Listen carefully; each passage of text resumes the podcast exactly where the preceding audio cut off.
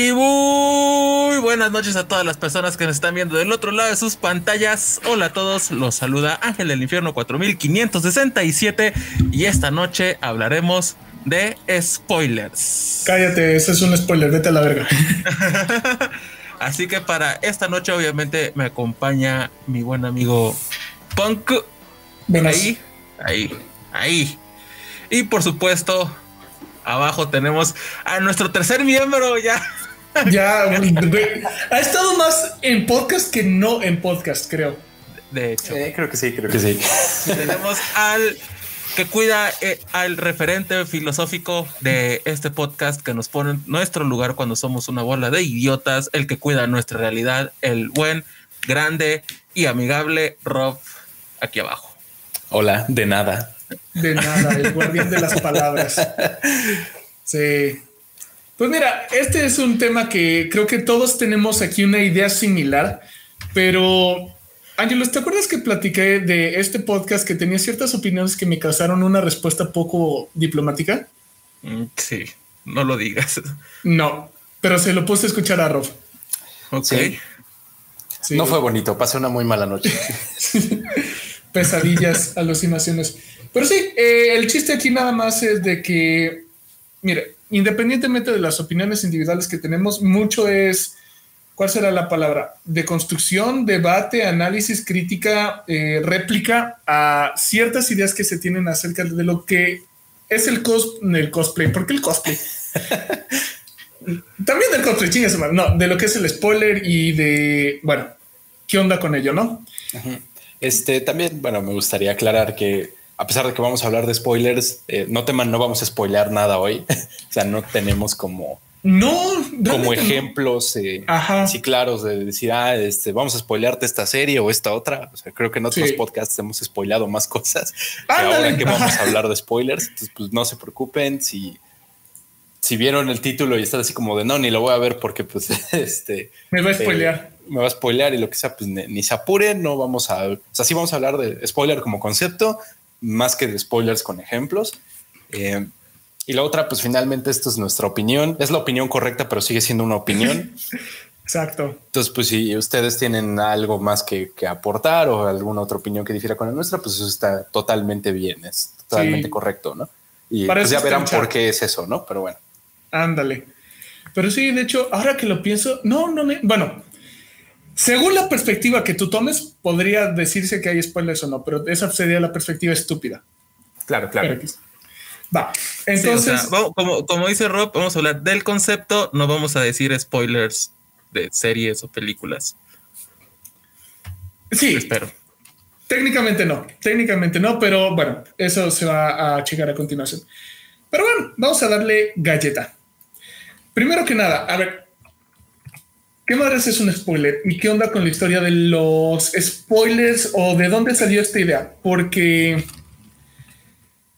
bueno, literalmente significa echar a perder, ¿no? Ese es de donde viene la palabra en inglés. El concepto no es moderno, o sea, la idea de que alguien te cuente qué pasa en la historia antes de que la veas, puta, güey. Mm, el registro histórico más viejo que se me ocurre porque está en el consciente cultural es el yo soy tu padre. Y yo creo que probablemente haya algo de muchísimo más viejo, probablemente sea de siglos atrás. sí, no. Pero pues también para que podamos hacer una investigación así y saber cuál fue el primer spoiler dicho en la historia, no. O sea, sería un ejercicio bastante chistoso, pero no. Pero no. Sí, no. Yo creo que se remite a qué te gusta. El inicio de la ficción, porque es literal de en cuanto existió una historia y alguien la vio antes que tú y te contó, ah, se muere, ¿qué te gusta? Aquiles. Es como, va, Homero inventó los spoilers confirmado. Exacto. Todo es culpa de Homero por escribir, porque antes de eso no había spoilers, tenías que escucharla entera. De hecho, ahorita lo que sucedió es que tenemos en Twitch dos personas que acaban de canjear puntos por poner un anuncio justo cuando se puso el anuncio, así que ja, se les cumplió su capricho. Pero eso es comentario al aparte. Perdón. Eh, sí, pero volviendo al tema del spoiler, eh, Rob, tú lo habías mencionado y puedes darle un poquito a la banda algo de luz de cómo empezó el fenómeno cultural moderno del spoiler como lo conocemos. Sí, claro. bueno, es eso, ¿no? Ya, ya, lo, ya lo comentaba aquí el buen amigo Ponques. Es un fenómeno cultural, es un fenómeno social, no es como tal un concepto artístico, no es como tal un concepto narrativo. ¿Y de dónde sale? Como ya dijimos, realmente no lo sabemos con certeza. Pudo haber sido hace más de dos mil años, pudo haber sido incluso todavía antes, pero esta parte más moderna que conocemos hoy, esta parte un poquito más, ¿cómo decirlo? Más masiva que nos ha tocado vivir en los últimos años, nació precisamente en el 2007 con lo que se conocería como el spoiler más famoso de todos, que pues perdón si ya lo spoilamos ahorita, pero pues ya tiene mucho tiempo, es pues Snape mató a Dumbledore, ¿no?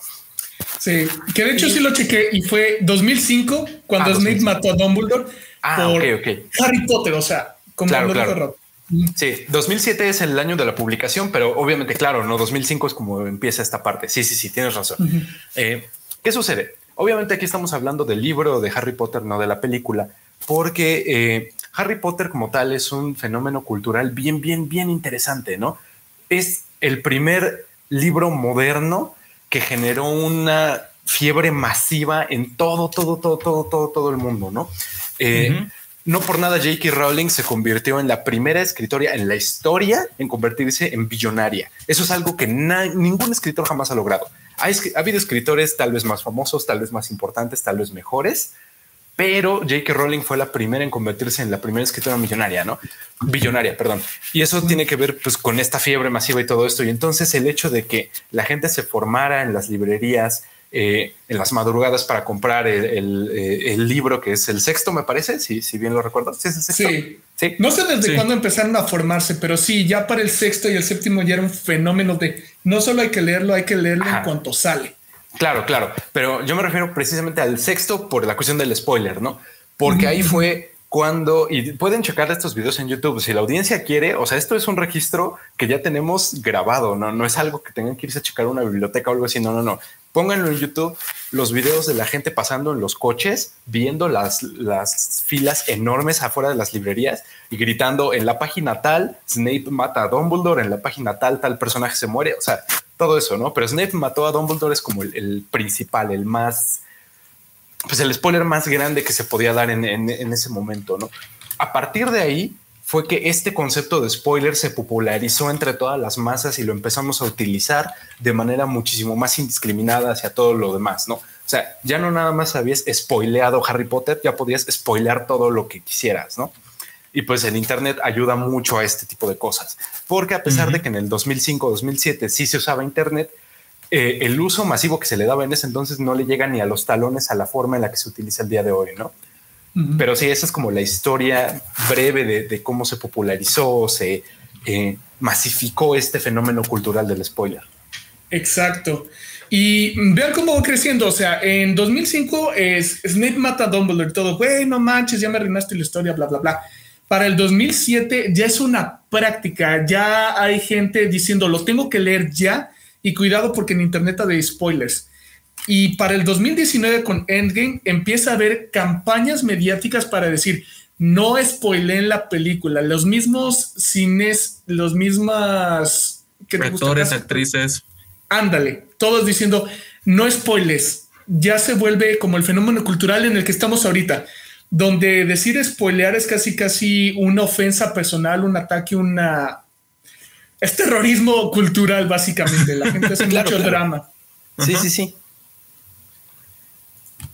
Pero, a ver, ¿qué cuenta como spoiler para empezar? Eso es una pregunta que Rob y yo platicamos y aquí vamos a hacer pura plática pendeja, porque es una preguntita curiosa. Vamos a dejarlo así. A ver, Angelus, ¿para ti qué contaría como spoiler? Antes de cualquier cosa, en carta blanca. en carta blanca. Bueno, para mí, o sea, lo que es lo que estábamos hablando el martes, ¿no? Realmente el spoiler cuenta de un producto nuevo. Mencionas como uno de los detalles importantes que te pueden arruinar la historia.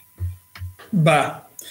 Yo voy por la misma tirada, ¿no? Para mí un spoiler tiene que ser de algo nuevo tiene que ser un detalle importante y tiene que ser como de, la mitad para el final de la historia. Si pasa la primera mitad, como que X. Y si es un producto ya viejo, y para mí viejo es más de tres meses. Para mí después de tres meses ya, ya no es spoiler, ya, muy tu pedo. ¿Tú cómo la ves, Rafa? Ah, pues sí, bueno, ya, eh, habíamos hablado de esto ayer, ¿no? O sea, híjole, es complicado, ¿no? Porque ah, uno diría el spoiler es que te cuenten el final, ¿no? Pero pues a veces ah. eh, no es necesario que te cuenten el final para que te spoilen una, una, serie, una película o lo que sea, ¿no? Y lo vimos con Endgame. Eh, uno de los grandes spoilers que, había, bueno, Endgame slash Infinity War, ¿no? era qué personajes se mueren dentro de la película, ¿no? Y entonces tal vez no se morían en el final, pero se morían en una parte importante, se morían por la mitad y algo así. Entonces era como esa parte del spoiler. Y voy también más por lo que dice Punk en esta situación de que es que te cuenten algo importante que, híjole, ahí varía un montón, ¿no? Exacto. y mira, aquí sí realmente quisiera que el chat nos dijera, porque estas son preguntas que ahorita nosotros vamos a responder, pero quiero saber qué dice el chat.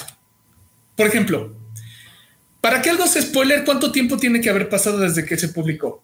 Tiene que haber pasado días, meses, años. ¿Cuánto tiempo cree el chat o cuánto tiempo en tus reglas personales siente que tiene que haber pasado? Personalmente, yo creo que tres meses ya es mucho. Para mí, sí, si acaban de pasar 10 horas, 24 horas de la publicación, ok, va, spoiler. Pero yo creo que un mes, siendo muy dramático, tres meses. Ah, tres, meses, Y dice, ajá ¿Quién da más? ¿Quién da menos? ¿Quién ándale, ¿quién da menos? ¿Te acuerdas cuánto dijeron en el podcast? a ¿10 años? 10 años, güey. Imagínate. Si lleva 9 años y 11 meses, sigue siendo un spoiler. No friegues. ¿Tú cuánto le pones, Angelus? Pues mira, yo creo que va a depender, ¿no? Ah, en mi caso, si es un producto muy fuerte, eh, como Endgame, Infinity War o hace poquito ahorita con la de Spider-Man, como todo el mundo la quiere ver ya y básicamente se abarrota en las primeras semanas, en esos casos en específico diría un mes. Así de huevos, un mes, en esos casos en específico. Para otro tipo de cosas que ya no son tan importantes, entre comillas importantes, yo diría tres meses a seis meses. Sí.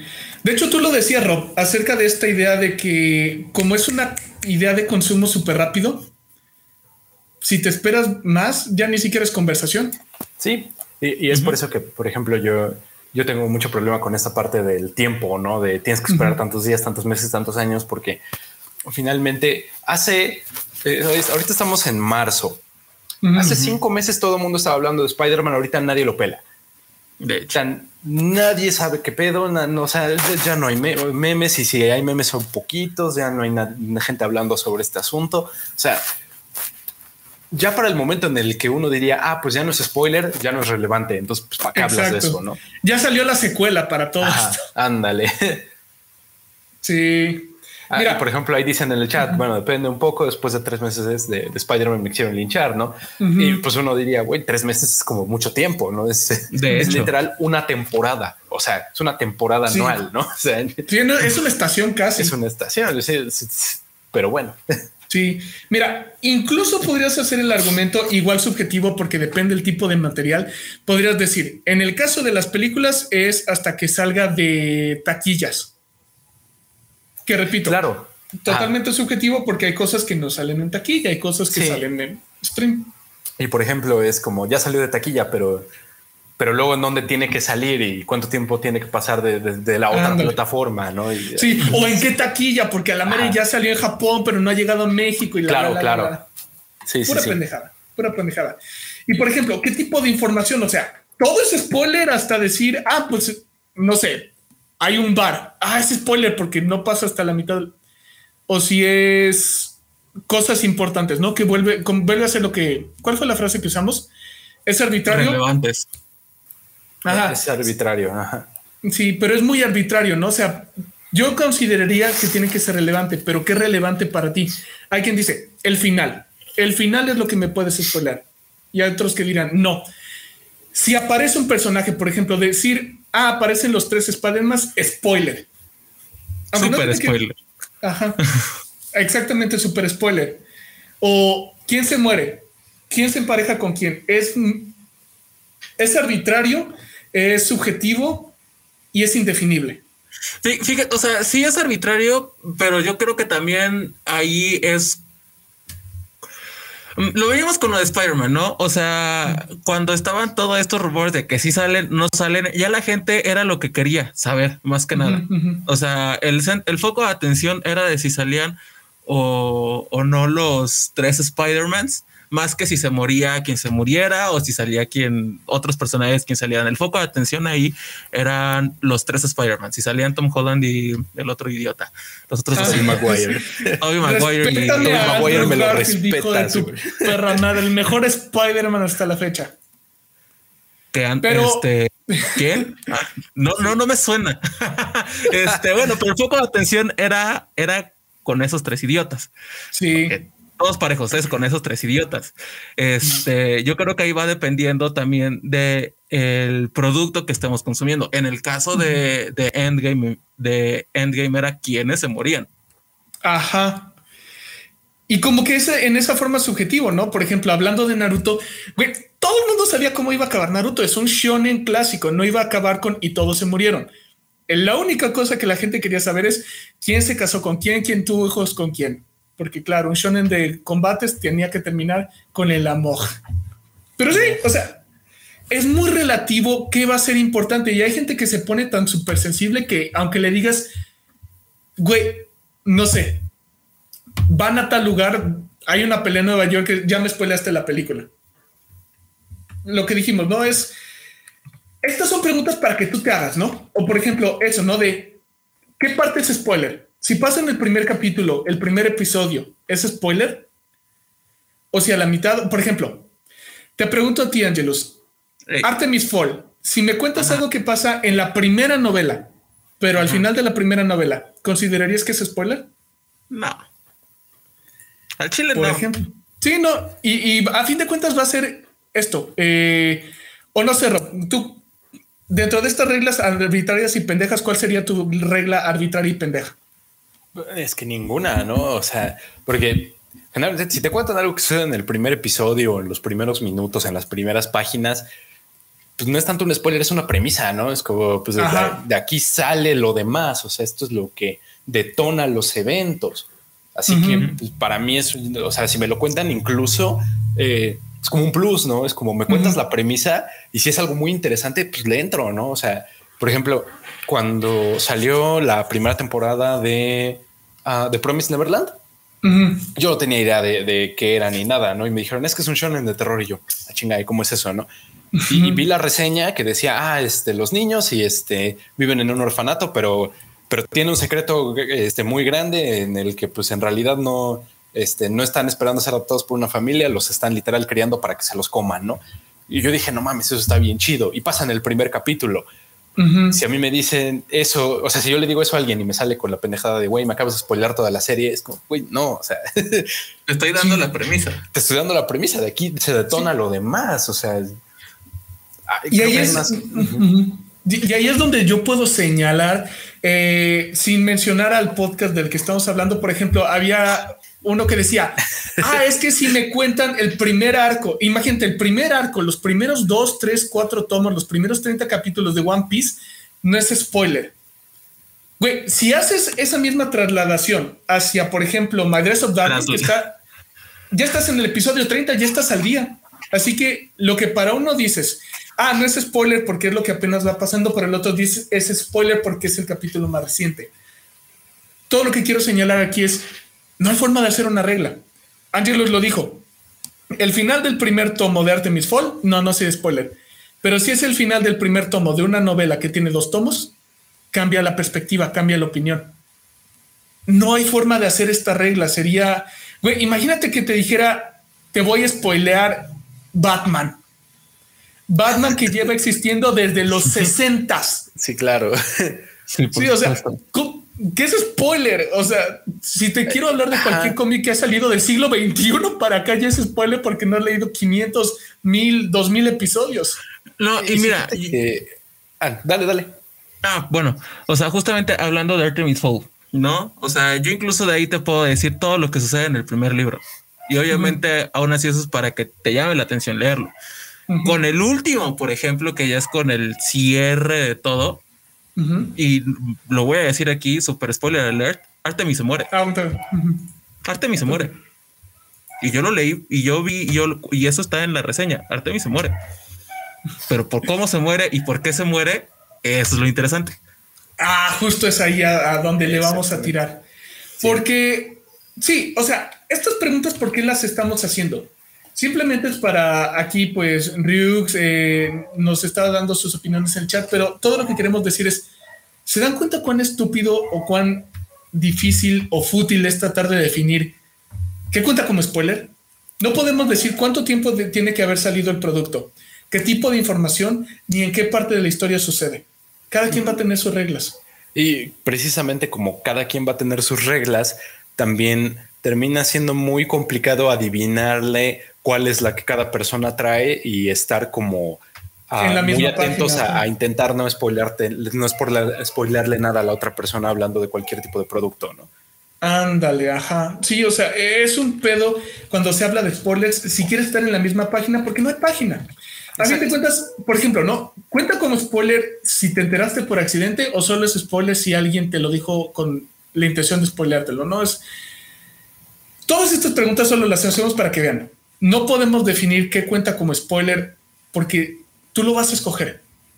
Nosotros no, no hay una regla universal, no hay un canon estético.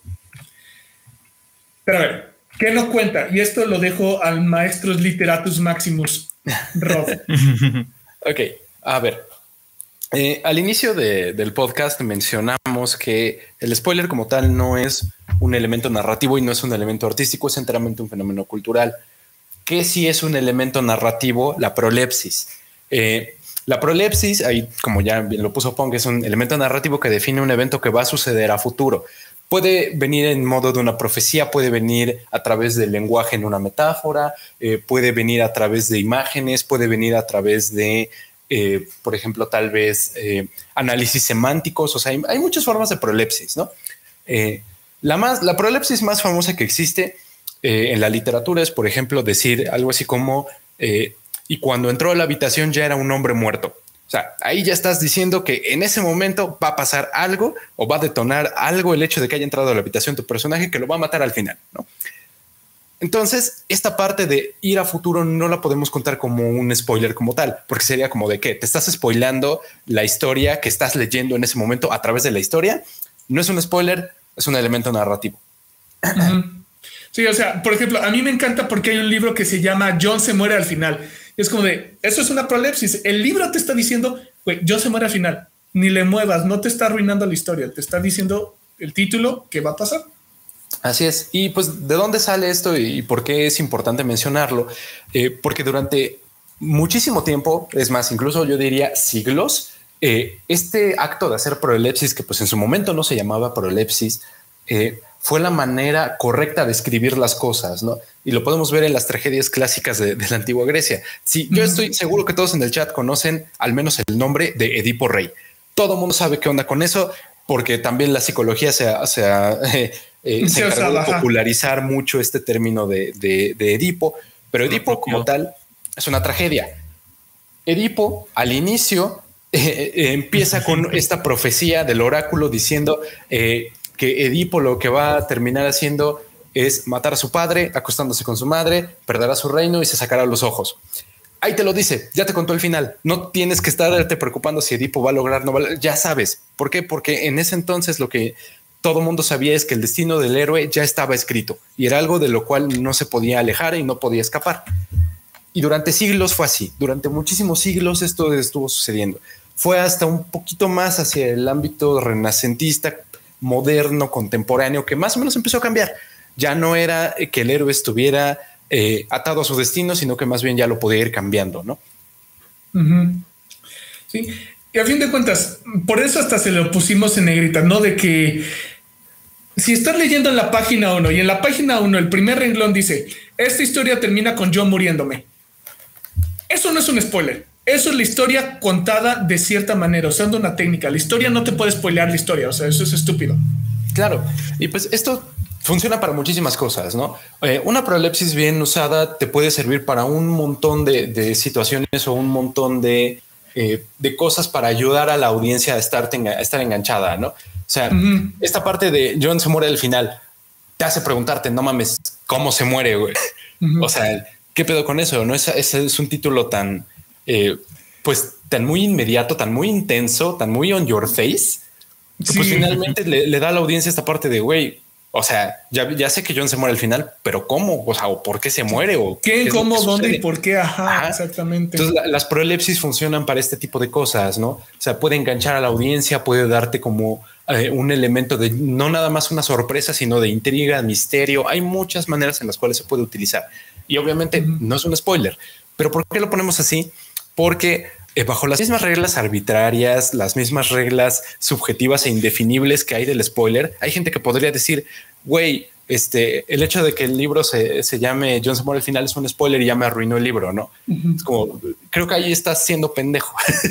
Perdón. Sí, eso Pero es, pendejo, sí. Sí. Sí, sí, o sea, por ejemplo, la tumba de las luciérnagas empieza, la primera escena es los hermanos encontrándose en el más allá porque están muertos. Si estás diciendo ya para qué va la historia, ya sé que se murieron, estás bien imbécil. Claro, un ejemplo más moderno todavía. Si alguien aquí está viendo o leyendo el manga de, de Hiroaka, saben que desde el inicio nos dijeron, a ver, esta es la historia de cómo Deku se convierte en el mejor héroe. Ahí ya está el final. Ya, o sea, ya para qué le buscas, ya sabemos lo que va a suceder. Y si te pones eh, con una actitud de, oh, ya me lo spoileo, ya entonces para qué lo leo, para qué lo veo, simplemente está siendo muy imbécil. Sí, bueno, incluso, incluso en el cine te lo ocupa, incluso en el cine es, muy utilizado, de verdad, muy utilizado con esta película en donde uno de los primeros diálogos es esta es la historia de cómo me morí. Ándale, ándale. Ajá. Ahorita, por ejemplo, algo, lo que está comentando Ricardo, de que en los libros de Harry Potter, los primeros libros te dan dando como estas pistas de que Snape ayuda a Harry, es algo que vamos a tocar, es algo muy importante que vamos a tocar, que tiene que ver de por qué pensar y enfocarse y emberrincarse tanto con los spoilers llega a ser hasta un poquito tonto. Pero bueno, en conclusión, podríamos decir que un spoiler es todo dato que el interesado en la historia aún no lo obtuvo de la obra. Es decir, yo quería saber qué pasaba y antes de poder leerlo o verlo, ya alguien me lo dijo. Y bueno, eso no tiene nada que ver de cuando se publicó, el tipo de información, la cronología. O sea, salió hace cinco minutos, hace cinco años. Si todavía no lo pudiste ver o leer y ya alguien te lo dijo, pues va. Ahora, hay argumentos a favor de por qué sí es importante decir, oye, el spoiler sí afecta o me afecta o por qué pues vale la pena no spoiler, ¿no? Pocos, pero los hay. Mira, desde la narrativa, yo lo estuve platicando con Rob y me gustaría ver, Ángelos, si a ti se te ocurre otra cosa aquí. Pero en mi opinión, solo hay una forma en la que un spoiler de cómo acaba la historia te puede arruinar una historia. Y solo es en un tipo de historia, en la novela, en la historia de misterio. ¿Por qué? Aquí específicamente hablando de la policíaca o la de detective, si así la quieren ver. En una historia donde la pregunta es quién lo hizo y hay muchos sospechosos, que alguien te diga, esta persona fue, te sesga. ¿Por qué? Porque entonces ya las pistas, las actitudes sospechosas de otras personas, ya sabes, ah, son un truco narrativo para confundirme, pero ya sé quién fue. Así que me fijo más en esa persona, en lo que dice, en lo que hace, en lo que no dice. Y bueno, esta es una frase que tú usaste, Rafa, y te la dejo a ti. Ah, sí, eh, una historia donde un solo misterio es todo el atractivo, pierde este, lo pierde, ¿no? Eh, y es algo que le, decía este, a, a Ponca ayer que hablábamos sobre esta, sobre esta parte de encontrar argumentos a favor. Eh, cuando un autor genera una historia donde el único atractivo es la parte del misterio, es muy probable que, eh, que, fallen en los demás elementos. ¿A qué me refiero con esto? Eh, dentro de la literatura, cuando eh, vemos esta cuestión de novelas detectivescas y todo eso, nos dicen que la señal de que hay un buen autor de novelas detectivescas es que el autor logra que la audiencia resuelva el misterio al mismo tiempo que la novela se resuelve. Y entonces, ¿qué sucede? cuando hay una historia de misterio en donde tú logras resolver el misterio antes de que la novela siquiera te lo diga, uno, eso es una mala historia. Y dos, ahí sí te podrías decir, me spoilé solito esto, ya para que le sigo. Ahí es de las pocas veces en las cuales podría, te podría dar el, eh, digamos, el, visto bueno del argumento, ¿no? De decir, bueno, ok, ¿no? Porque finalmente tal vez la novela o la historia, la serie, la película falló en, en darte lo demás para que siguieras este, como enganchado en, en, esto, ¿no? Pero es como lo único, ¿no? Si se viene abajo la obra, si literal ese misterio es como lo único que tiene y pues hay, hay, muchos ejemplos que, que Punk y yo hablamos al, al, respecto, no? Al menos en mi caso y del que Punk se enojó conmigo fue que yo resolví el misterio de la del anime de las quintillizas. De las quintillizas. Uh, vi los primeros seis capítulos de las quintillizas y, y, adiviné. Bueno, no adiviné, más bien resolví con quién se iba a quedar al final del vato. No se los voy a decir, no se preocupen. Eh, y entonces para mí perdió mucho el, como todo, todo el, el, carisma de la serie, porque pues no le vi nada más, ¿no?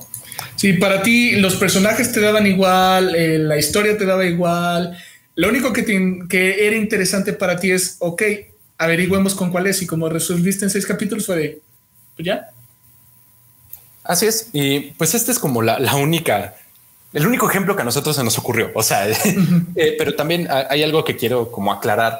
Eh, cuando decimos que esto es como el único ejemplo a favor o esto es como el argumento a favor, nos estamos refiriendo únicamente como eh, al spoiler como concepto dentro de, lo que tiene que ver con las narrativas, ¿no? Porque, a ver, claro, aquí hay algo que sí es necesario decir. Si tú vas y con estas ideas te pones a spoilerle a la gente las series favoritas, sus películas, libros y lo que sea, eres una mierda de persona. Sencillamente. O sea, aquí no importa si, si, tienes las mismas ideas que nosotros, con que pues si es válido o no es válido, nosotros creemos que realmente el spoiler vale madres, pero de todos modos no vamos por la vida diciéndole a la gente qué es lo que sucede en las series, películas, este, animes, mangas, lo que sea, ¿no? En las historias en general. ¿Por qué? Porque sabemos que a la gente eh, estas cosas les importan, ¿no? Si les arruina o no la serie, la película y si es válido que se los arruine o lo que sea, X, estamos haciendo sentir mal a alguien y eso no está chido. Entonces, es como lo único que sí quiero como aclarar, decir, eh, este es el único argumento a favor, no es decirles a, ustedes tienen licencia para ir a spoilearle las historias a, sus cuates. Esto es hablando puramente dentro de un ámbito conceptual. No estamos hablando de un ámbito de la vida real, no de, de, lo que es tangible. Sí, esto, no es una licencia de ah, no es una novela del misterio. Pum, aquí te va cómo se acaba todo. Eso, sí, mero.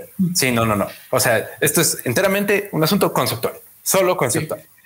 O, Ángel, ¿a ti se te ocurre otro tipo de historia donde saber el final o una idea clave así cambia la historia de una manera irremediable? Pues realmente he estado pensando y no se me está ocurriendo nada más.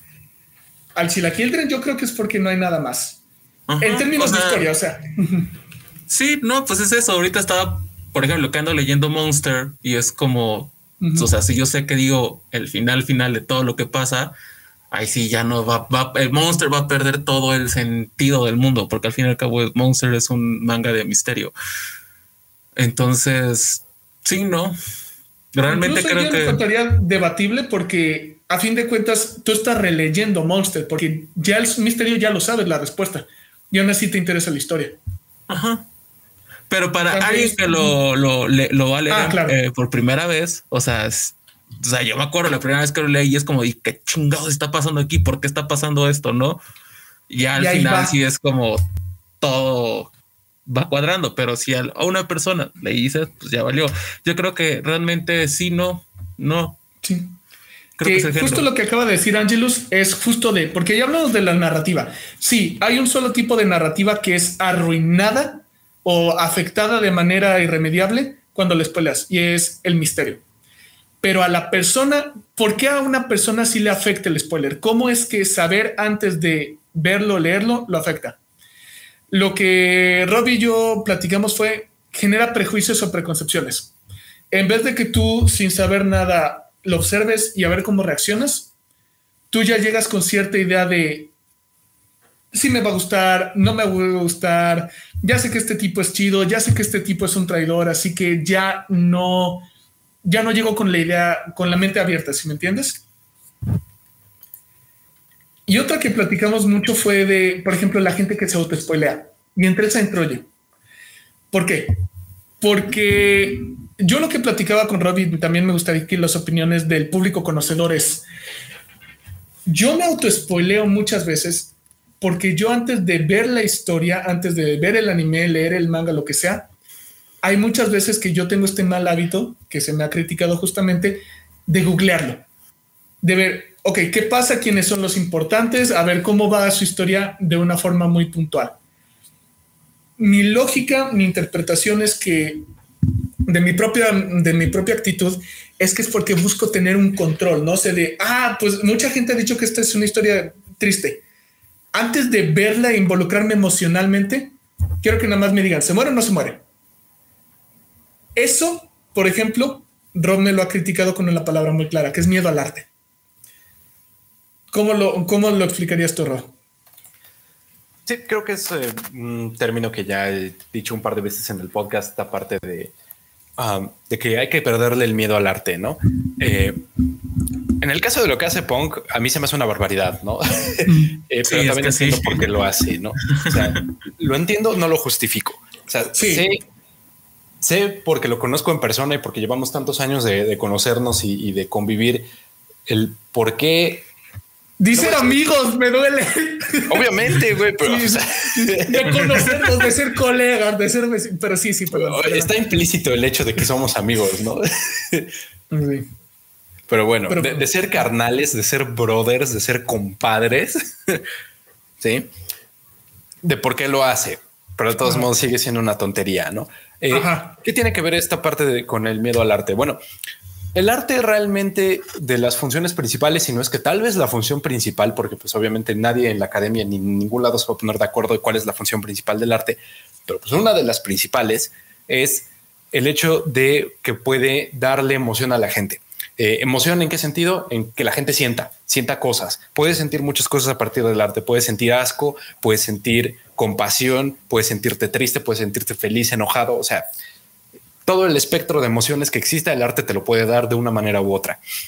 Y entonces cuando tú solito te auto-spoileas, como el buen punk lo hace de estar googleando las cosas, lo que estás intentando hacer es un autoengaño. Es decir, te estás dando como la emoción a gotitas. O sea, estás como goteándolo en un vasito para decir, ah, igual y, con esto no me voy a sentir tan mal. Y al final lo que termina sucediendo es que vas a consumir el producto o no, y vas a estar completamente sesgado en todas tus opiniones y en todos los juicios que puedes generar al respecto. ¿Por qué? Porque ya tenías una preconcepción desde antes. Sí. Tan así que yo honestamente hay historias que nada más de leer de cómo van, he decidido no verlas. Sí. Y por ejemplo, del uno de los ejemplos que hablamos precisamente para ponernos de acuerdo con esto fue el de Oyasumi, Oyasumi Pum Pum. Ajá. Punk nunca ha leído Oyasumi Pum Pum, pero se sabe la sucesión de los hechos. Exacto. Sé los datos, pero no he experimentado la historia. Exacto, ¿no? En mi caso yo sí experimenté la historia medio sesgado porque sabía que era un manga muy depresivo, pero nunca supe de qué iba hasta que lo leí, ¿no? Eh, sabía que me iba a deprimir y eso era todo lo que sabía de, la historia. Ajá. Pero aquí Punk ya decidió que nunca lo va a leer. porque Probablemente nunca, pero sí, sí, sí, sí. Porque no es una historia para él. Y entonces, ¿qué sucede? Que se está perdiendo de una obra de arte muy importante para en general el, todo el medio, del manga. solamente porque ya se autoengañó diciéndose que no le va a gustar esta, esta cosa, ¿no? Y probablemente sí, el arte no es para que te guste, ¿sí?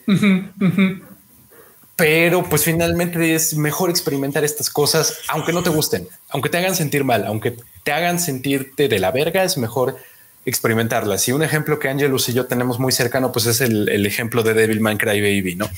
exacto. Eh, es un anime que si no han visto, se los no se los recomiendo. pero, sí, de hecho.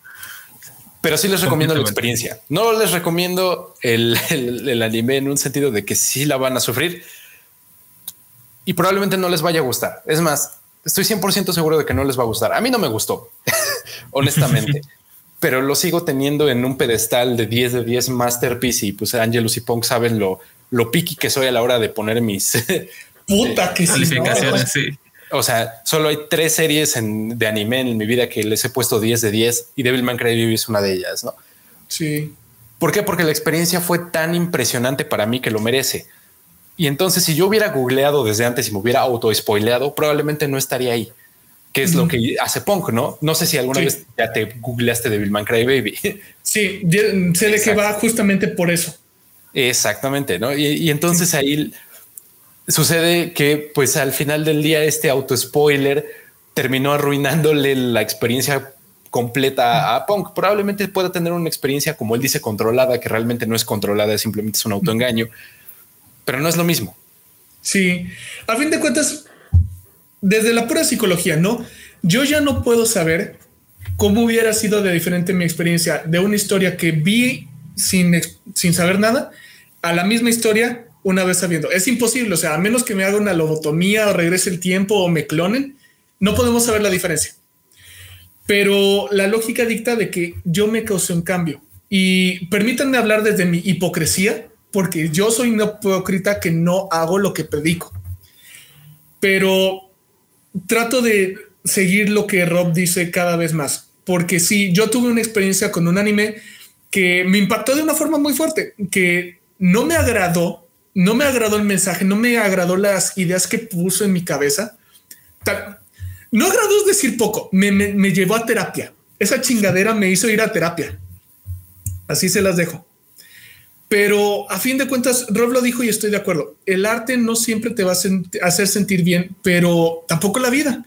Y no podemos nada más escoger solamente lo bonito. Obviamente, si no te sientes emocionado, preparado emocionalmente para manejar cosas, está válido que no lo consumas. Pero tampoco trates como de hacer lo que yo hago de, a ver, vamos a meter el meñique a la alberca, vamos a ver si la aguanto o no. Porque entonces vas con la vida con esta actitud pendeja que yo tenía de no le he visto, pero sé qué pasa, porque eso no es arte y ah, estoy mal. Ahí simplemente no tengo más que decir que ando mal. Palabras que en mi vida creí escuchar. Güey. no es cierto. Si admito mis errores cuando los tengo. Nunca me equivoco, pero. Güey, palabras que en mi vida creí escuchar, güey. Palabras que en mi vida creí escuchar estoy correcto sobre las adaptaciones, pero en términos de, lo del miedo al arte, va. O sea, sí. Eh, simplemente yo creo que aquí la idea es de... Lo vamos a hablar un poquito de, por qué no importan tanto los spoilers, pero ah, hay dos niveles. Yo estoy en el nivel pendejo, donde es googleo cosas que no sé si voy a manejar para primarme, ¿no? Como para de un, una, una guava para ver si lo voy a ver o no. Para vacunarte contra lo que vas a sentir. Ándale, ándale. Esa es la expresión. Gracias, Ángelos. Ajá. Una dosis chiquita de nada más el concepto para saber, ok, puedo con el concepto, chido. Entonces me lanzo a la experiencia completa que ya nunca lo va a hacer porque yo mismo me vacuné. Y los otros son los que están peor que yo, que con la wiki dicen, ya para qué. Ya no quiero ver la historia, ya leí la wiki y eso sí yo estoy pendejo y como pendejo te digo, estás más pendejo que yo. Sí. Sí, porque una cosa es decir, a ver, ya me te spoilé, creo que esto no es para mí, mejor hasta ahí, tengo mis razones, ¿no? Pero simplemente decir el ya para qué, eh, es que es que creo que si, ya lo dijiste, probablemente todavía no sea tan tarde para que te aborten. Sí, tú y yo no podemos ser amigos, pero es que justo para eso vamos a hablar. A ver, ya dijimos, a ver, Perdón, Angelus, no, no sé si tú también querías decir algo de sobre la gente que se autoespolea o sobre cómo crees que afecta el spoiler a, las personas que sufren un spoiler o lo hacen a propósito. Mira, sobre las personas que lo hacen a propósito, aparte de que ya lo dijo Rob, de que realmente son una mierda de personas, no sé si más adelante lo vamos a tocar, pero realmente yo lo quiero decir de una vez. Existe también la razón de por qué la gente luego lo hace y es por el sentir el poder de que yo conozco algo que tú no sabes. Sí. O sea, y eso es súper importante tenerlo. Sí, sí, sí, sí. Y sí, ahorita lo vamos a tocar y me acabas de retomar un concepto que sí se me había olvidado. No es mi caso, eh, soy una persona muy bendecida, muy privilegiada, donde no he tenido experiencias que pueda considerar drásticas pero un caso donde se puede hacer la justificación válida del auto-spoiler, de los pocos que se me ocurren, son los famosos triggers, ¿no? Pero ese es el spoiler de un punto muy clave. Por ejemplo, si tú eres una persona con una sensibilidad hacia ciertas cosas que no las quieres ver, sabes que no te van a hacer bien y te van a hacer daño, y quieres saberlo, yo siento que es válido, es comprensible. Sí, los spoilers afectan tu reacción al ver la escena, como dijimos, ¿no? Porque ya, ya sabías que iba a pasar en cierto nivel, así que te dan preconcepción. No sé si conozcas tu Rob o tu Angelus, que hay, un, hay una página de internet que se llama Se muere el perro. Ah, sí. No, yo no. Se, supone que esa página te dice, te pones el nombre de la película y te dice si un perro se muere. Ah, ya, sí, sí, sí, sí. No, o sea, nunca he entrado a la página, pero sí, sí en algún momento vi algo por el estilo. Sí, yo tampoco, porque se me hace una tontería, pero a mí en lo personal se me hace una tontería, pero sí. Sí, que ha expandido su, su abanico, ¿eh? porque ya no es solo se muere el perro, es, se muere el niño, se muere la pareja, no sé cuántas chingaderas se mueren ahí. Pero, o bueno, te dan el catálogo, pero. Game of Thrones, ¿quién se muere? la lista. ¿Quién no? ¿Quién no se muere? Sí, pero lo puedo entender desde esa parte, ¿no? Repito, en mi caso es un poquito más de, lo admito con honestidad, de cobardía a experiencias intensas negativas, porque pues si quieres, si te spoileas lo positivo, estás también medio pendejo, ¿no? Pero, pero hay experiencias negativas que sí no sé, o más bien no me atrevo a experimentar si puedo controlarlo y trato de controlarlo. Pero ese es un caso, repito, más de cobardía si hay unas personas que honestamente tienen problemas psicológicos o emocionales y a fin de cuentas en nosotros no nos tienen que convencer. En su experiencia pueden hacerlo como quieran. El, el, comentario de Rob es, yo lo tomo a pecho porque es, sí puedo con ello, nada más no me atrevo a mí mismo por sesgos personales. Pero si tu historia de vida es muy distinta y sabes qué, a mí cierta clase de escenas, cierta clase de muertes, no me podrían y me harían mucho daño. Entiendo que, por ejemplo, tomes esta de tal vez no quiero saberlo toda la historia, pero quiero saber, ¿pasa esta clase de eventos? Porque no los quiero presenciar. a, mí, me pasa con la ley y el orden, güey. sí, por supuesto, por tu historia. O sea, es que es eso. O sea, yo creo que no hay nada de malo en tener estos triggers, ¿no? Que, es lo que, lo que dijo Punk, es todos tenemos algo dentro de nuestra historia personal, lo que sea Angelus, pues por su caso, que pues no, creo que hayas hablado en el podcast y no creo que no, no, es el espacio, ajá. Ajá, no es el espacio ni nada, pero pues finalmente Punk y yo entendemos el por qué a él le, pues le da este trigger, ¿no? De decir, híjole, tal vez esto me puede poner incómodo, pero no de, no de la manera que el arte te debería poner incómodo, ¿no? Ándale, ajá. Es esta incomodidad que, que genuinamente no se siente bien, ¿no? O sea, que ya te estás sintiendo mal te está haciendo daño. Tan profunda que es exacto, te está haciendo daño. Eh, todo lo tenemos en mi caso, pues es crueldad animal, ¿no? Si, si llega crueldad animal como muy injustificada dentro de alguna escena y algo así, yo dejo de verlo. A pesar de que soy mucho de esto, no, no, de experimentalo todo y todo eso, esas son de las pocas cosas que digo, no, no puedo. sí. Y bueno, creo que como con todo, ¿no? Porque, por ejemplo, hay historias, hay cosas que están hechos por el puro shock horror, por el puro shock value, por el puro morbo. Por ejemplo, una que sí no me arrepiento y no me importa cuando me critique Rob, no me voy a arrepentir de haber googleado sin ver, es por ejemplo una película serbia. Ah, pues es que ahí, o sea, también. Sí, sí, me entiendes por qué, ajá. Sí, o sea, te entiendo por qué. Y de hecho, yo nunca la he visto y también sé de qué va. No la he googleado, pero, pero por morbosidad he visto como los, las reviews que luego hacen en YouTube de eso entonces, más o menos también ya me sé la sucesión de los hechos y entiendo que es algo que a mí no me gustaría ver. Yo sí la vi y les puedo decir no la vean. Exacto. Porque, y lo quiero puntualizar justamente por como dijo Rob, ¿no? Rob dijo, Devilman Crybaby es una gran obra que todos van a odiar, que les recomiendo, pero no la vean. ¿Entienden esta contradicción de lo que él está diciendo? Está diciendo, experimentala, pero te va a dar una madriza. Sí, y, es que ahí hay una diferencia, ¿no? Porque eh, una película serbia, honestamente yo he visto muy poco análisis que realmente yo diga, ah, sí está aportando algo al medio o ah, sí está aportando algo al arte, ¿no?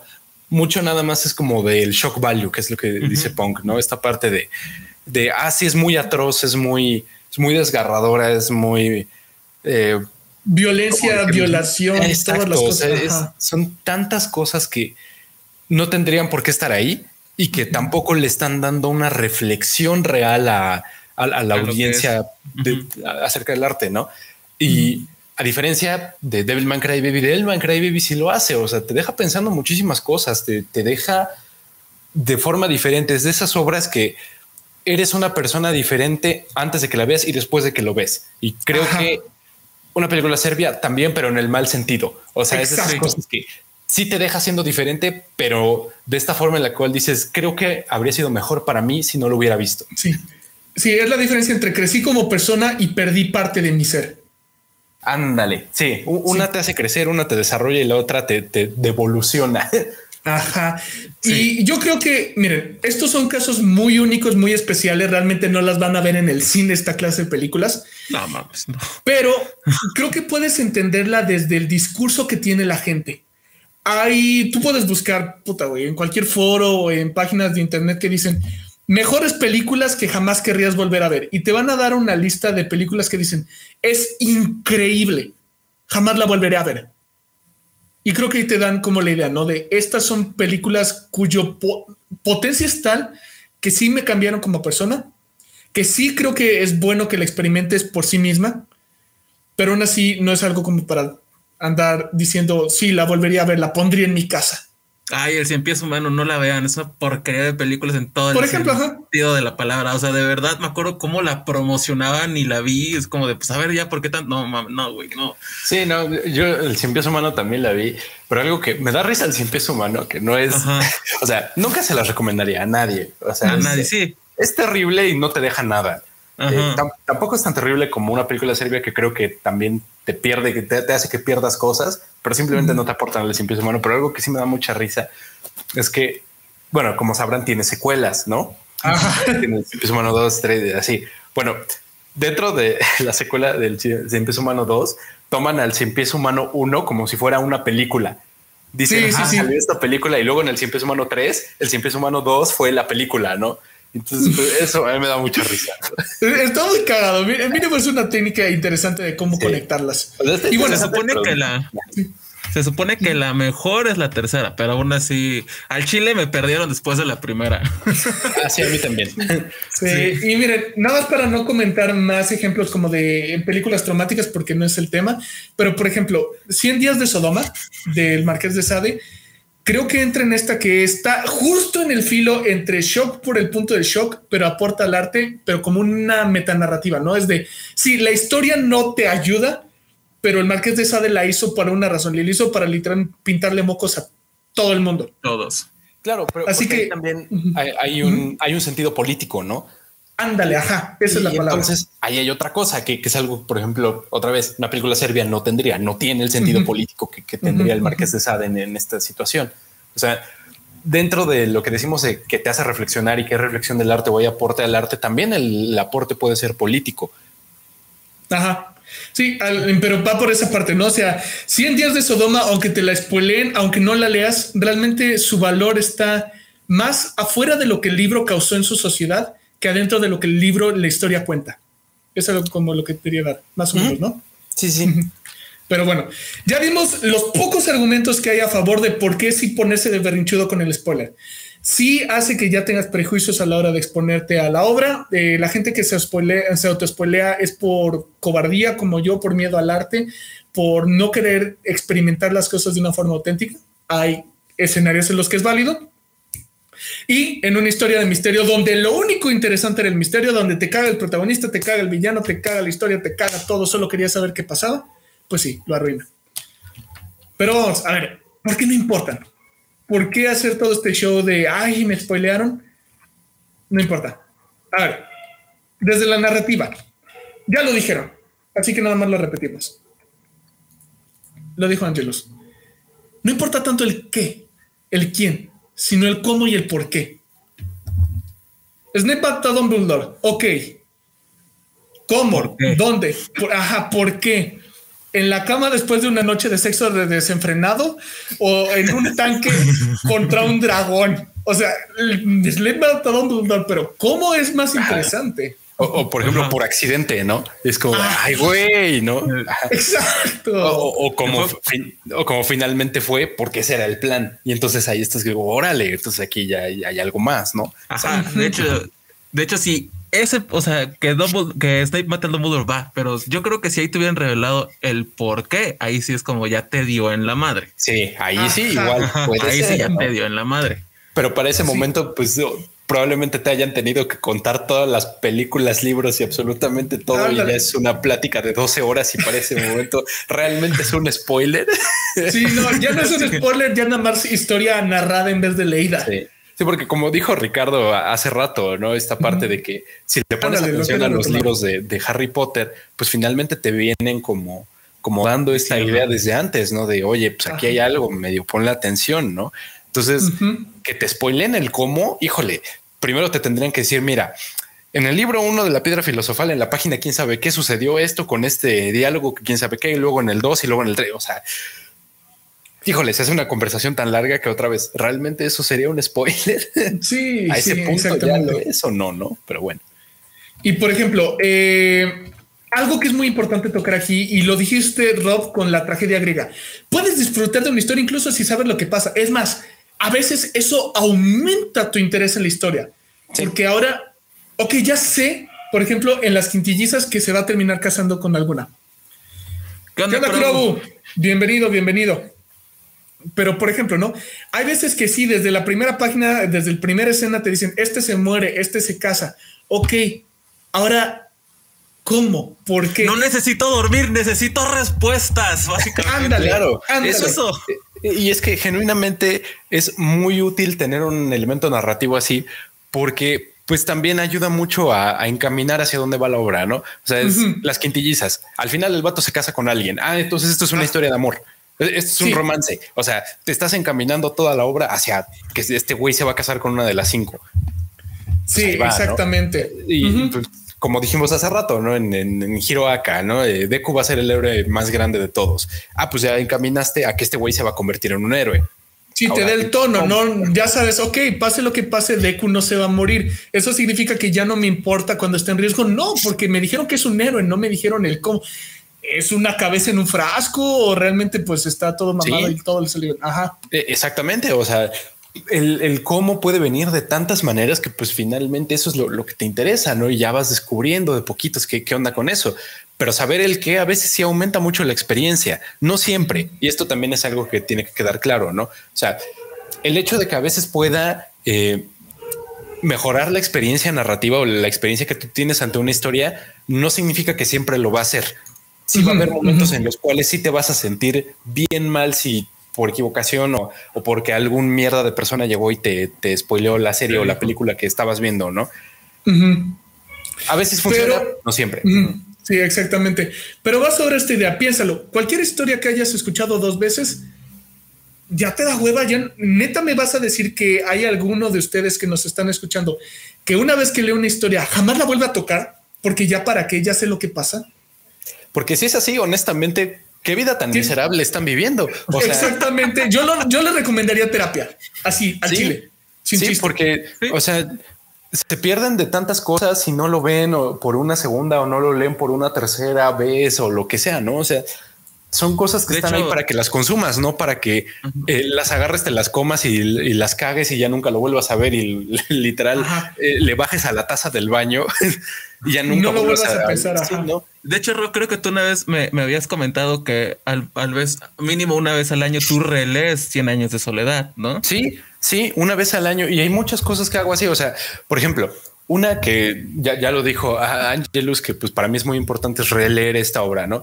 Pero que otra no es importante, pero lo es para mí en un sentido de emocional. Todos los años veo mínimo una vez toda la saga entera de Star Wars otra vez, hasta la séptima película. Sí, sí, sí porque las otras ya son otra cosa.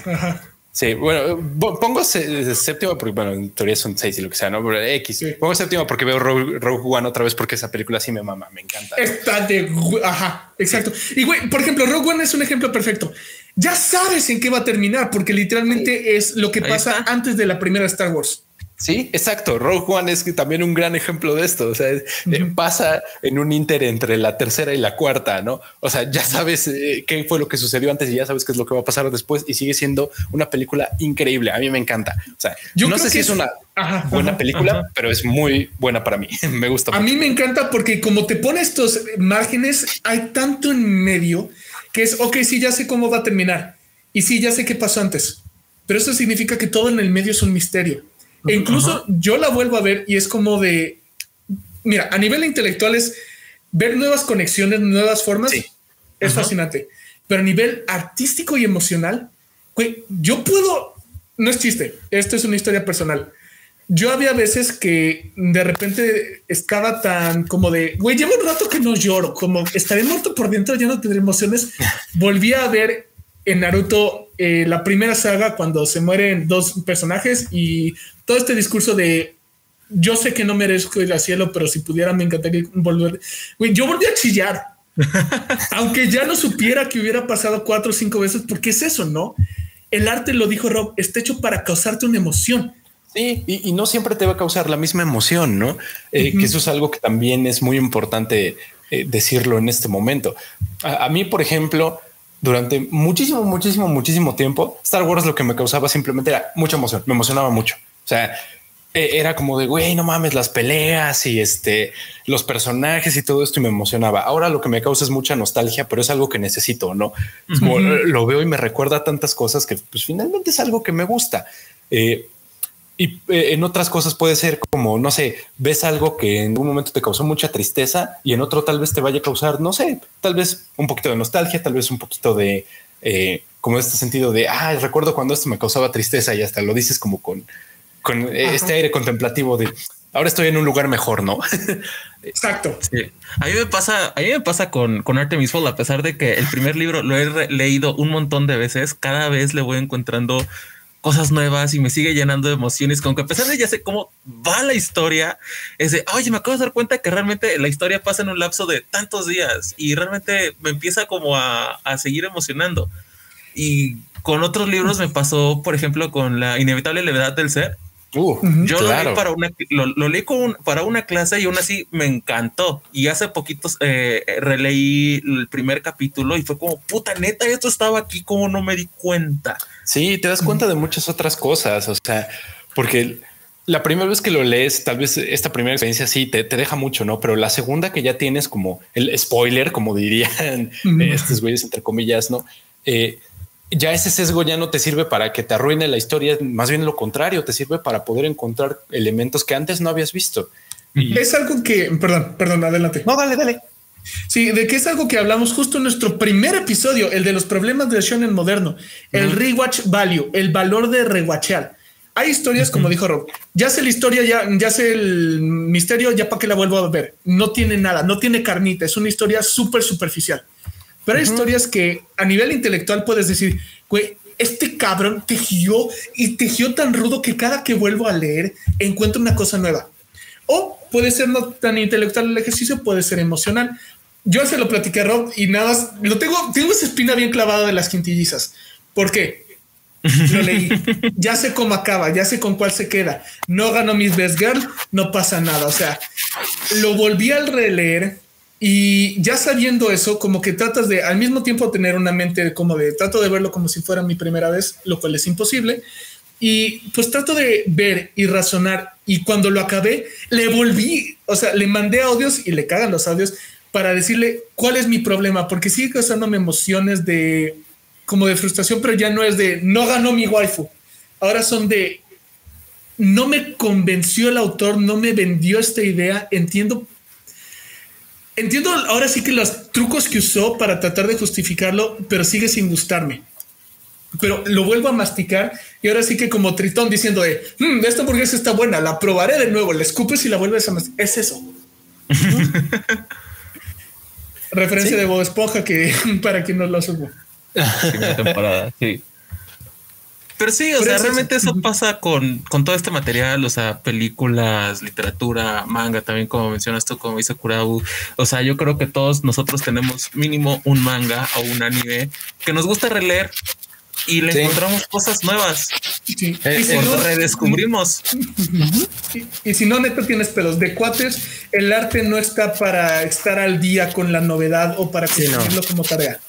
No, no, no, para nada. Eh, más, yo les diría que si tienen alguna película que vieron hace 10 años y que todavía se acuerdan, pero no la han visto otra vez, véanla de nuevo. O lo mismo, un manga, una serie de televisión, un anime, eh, un libro, lo que sea vuélvanlo a consumir. Van a encontrar cosas muy interesantes. En mi caso, en el manga, yo algo que leo, tal vez no tan seguido, pero pues ya medio lo he hecho un poquito de tradición leerlo un poquito seguido, es Sure Sure Children. No de principio a fin, pero hay muchos capítulos que me encantan por sí solos, ¿no? O sea, exacto. Son cosas que, que, que leo porque tal vez me siento feliz en algún momento, tal vez me siento un poquito desanimado y quiero como sentirme chido o, quiero recordar un amor que tuve del pasado que está ahí en Sure Sure Children también. Ah. Está muy bonito, ¿no? Sí, chequen eso. O sea, el arte es una cápsula de felicidad o es una cápsula de emociones que tú puedes abrir y destapar y beberte cuando, más sientas. Exacto. sí. y, la emoción no es contingente a no saber lo que pasa. Sí, sí, sí. Que de hecho, Aquí hay una frase, la razón por la que puse aquí al gordito de Hitchcock es... El gordito. Hitchcock Respetos para el maestro. Al magister, sí. Pero Hitchcock tiene una frase parafraseada aquí que dice, a ver, si tú pones en una película una mesa rodeada de gente con una silla y la silla explota, el público tiene un segundo de sorpresa, que es una herramienta útil. Pero si tienes esa misma escena y le dices al público, hay una bomba debajo de esa silla que va a explotar en 10 minutos, el público tiene 10 minutos de suspenso. Hitchcock te está diciendo, spoilearte qué va a pasar o spoilearte un dato clave genera una experiencia también. No arruina la experiencia. Así que desde la narrativa es eso. No importa tanto el qué o el quién, sino el cómo y el por qué. Y también, una buena historia, lo de hablamos del rich value. Importa más el camino que el final. Eso es básicamente, ¿no? Si tú dices, ah, ya sé que Berserk no tiene final, así que ¿para qué lo veo? Tú y yo nos vamos a agarrar a madrazos en la calle. no, neta, neta, dime dónde vivas, te voy a buscar una casa, ya compraste boleto, carnal. Simplemente decir, ya saber qué pasa, quita todo el valor de la obra.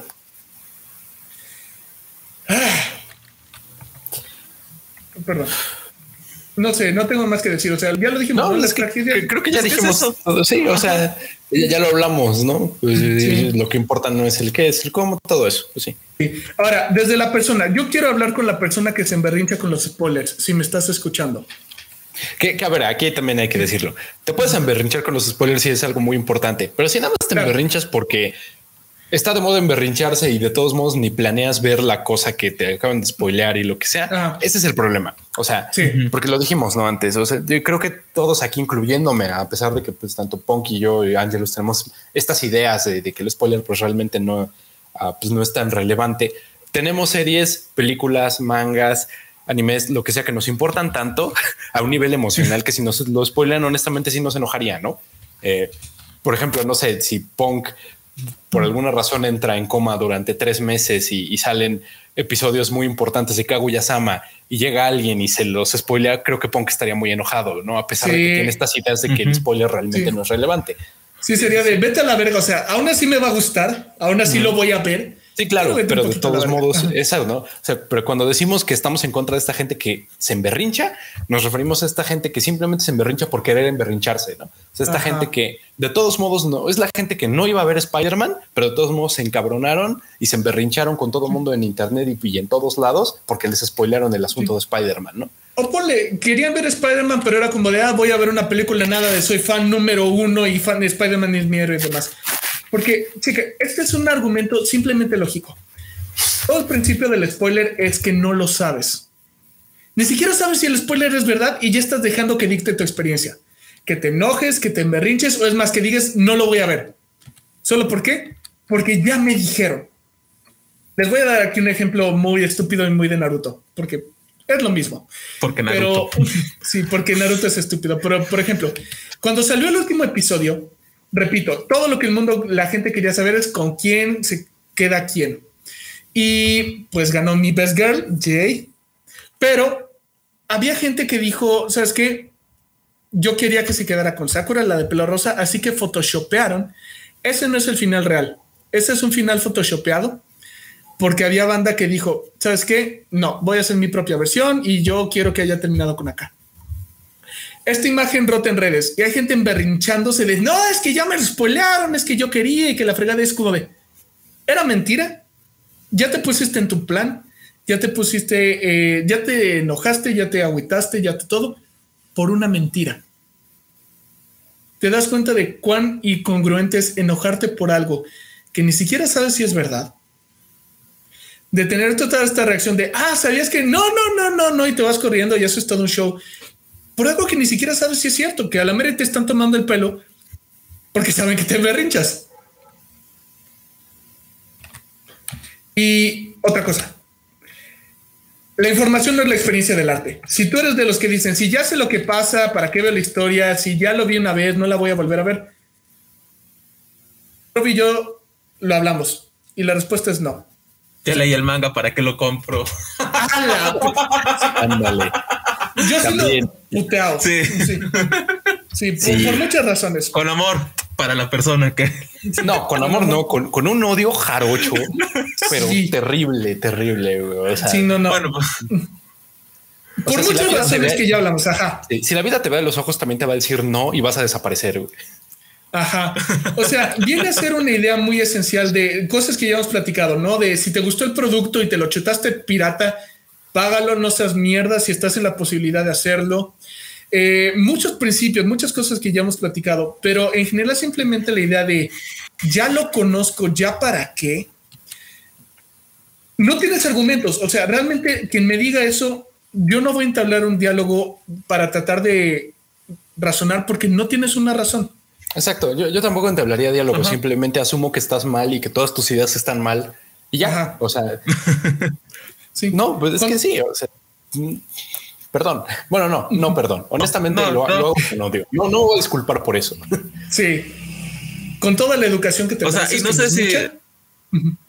No sé si ustedes conozcan personas que digan, ya leí el manga para qué veo el anime, o ya vi el anime para qué leo el manga. Uy, conozco muchas. O sea, sí, sí claro, yo también. Y es, es güey, o sea, estás, estás experimentando de una forma, ahora experimentalo de, otra, de, este, de, esta otra que todavía te va a dar más o menos, pero te va a dar algo. Sí, y mira, todavía esos los puedo justificar porque chance dicen, ¿sabes qué? No me gusta leer o no tengo el tiempo para dedicarle a un anime. Tenemos igual aquí amigos que son full niños anime o full niños manga. Sí, claro. Pero sí, por supuesto. ahí donde me dices, ¿Sabes qué? En vez de leerme todo el anime, eh, leerme todo el manga o ver todo el anime, voy a Wikipediarlo y si ya lo leí una vez, ya no lo compraría, ya nunca lo volvería a ver, ya sé lo que pasa o, ah, ya, no sé, ya sé que Darth Vader es el papá de Luke. ¿Para qué ver Star Wars? No. No tengo nada que decirte nada más. No, estás mal. Espera, Darth Vader es el papá. Sí, o sea, simplemente mm, el único diálogo que voy a entablar contigo es la frase que poseí. Información no es experiencia del arte. Todo el mundo sabe que Romeo y Julieta se mueren al final. Si esa es tu excusa para jamás experimentar esa historia, no entiendes por qué esa historia ha sobrevivido siglos. Sí, que eso es algo que también ah, hablamos un poquito hace ratito, pero creo que es conveniente como traerlo. Bueno, no sé si tienes como más diapositivas este, eh, sobre esta cuestión de, de la relevancia como del tiempo, de, esta parte que son como muy... Ah, no, creo que no. Bueno, un poquito. No, tócalo, tócalo, tócalo. Sí, pues, eh, es esto de que eh, a mí me, me, cuesta mucho trabajo pensar por qué la gente se emberrincha tanto con esta situación de los spoilers por obras que realmente no les importan. O sea, es como, a ver, te emberrinchaste tanto porque te spoilearon Spider-Man, pero nunca la vas a volver a ver, no estás hablando de ella de nuevo, probablemente nunca vayas a hablar de nuevo sobre ella.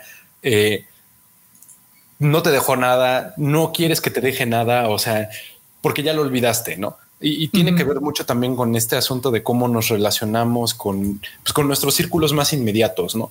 Eh, esta parte del spoiler tan enfermiza de, no, güey, tengo que, eh, que puede ah. venir de varios modos. ¿no? Sí, eso, eso lo va, sí lo vaya a tocar ahí, lo traigo, ajá. Ah, bueno, pues si quieres, este, le, ah, pues lo tocamos cuando, cuando lleguemos ahí. Y justo va por eso, no a haber de cuál es el verdadero problema. O sea, ¿a quién le importa? ¿Por qué chingados hacemos todo este show? Y nada más para no dejar en visto al buen C-News que está reguachando manga y anime de Shaman King. Tú muy bien, carnal. Sí, tú muy bien. Tú muy bien. Sí. Tienes buen gusto. Pero el primer punto es, a ver, ¿por qué no, por qué este debate también llega a ser un poquito superfluo? Uno, no puedes controlar el flujo de información. No puedes obligar al Internet a no hablar del tema.